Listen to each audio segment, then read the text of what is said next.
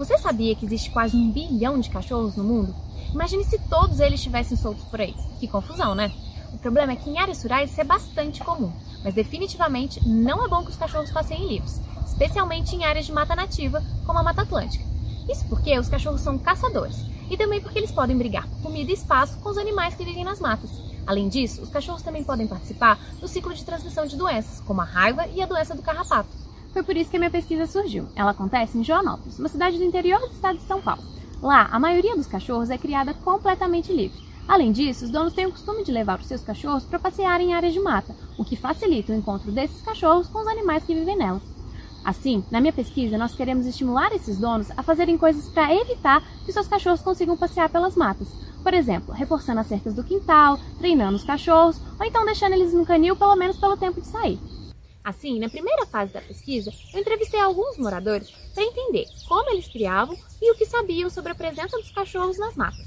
Eu também testei três estratégias para saber qual poderia dar mais certo como forma de estimular os donos. Elas são comprometimento, lembretes e normas sociais. Já vou explicar tudinho, mas o legal é que elas não levam em conta só as informações que são passadas, mas também de que jeito isso é feito. Por isso, elas agem no nosso inconsciente. Quer ver? Tem estudo mostrando que essas estratégias são capazes de aumentar a chance de que a gente realize alguns comportamentos que são bons para o meio ambiente. Por exemplo, se a gente se compromete a parar de comer carne, falando com um amigo ou então colocando os objetivos no papel, as chances de que a gente realmente pare aumentam. Da mesma forma, se a gente recebe estímulos repetidos sobre coisas que temos que fazer. Por exemplo, se ao sair de um cômodo a gente sempre vê lembretes para apagar as luzes. Outra coisa que pode influenciar o nosso comportamento são as nossas expectativas e comparações com outras pessoas. Olha só, se a maioria dos nossos vizinhos tem o costume de reciclar o lixo, as chances de que a gente também passe a reciclar são maiores. Com as entrevistas que eu fiz, nós percebemos que a estratégia de comprometimento poderia funcionar melhor no caso dos cachorros.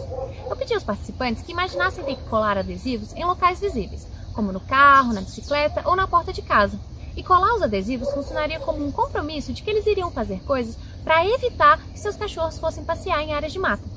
Agora, já na segunda fase da pesquisa, eu utilizo um experimento para testar se colar os adesivos funciona mesmo como forma de evitar a presença dos cachorros nas matas. Assim, os donos e as famílias ficam saudáveis e os cachorros e os animais da mata também.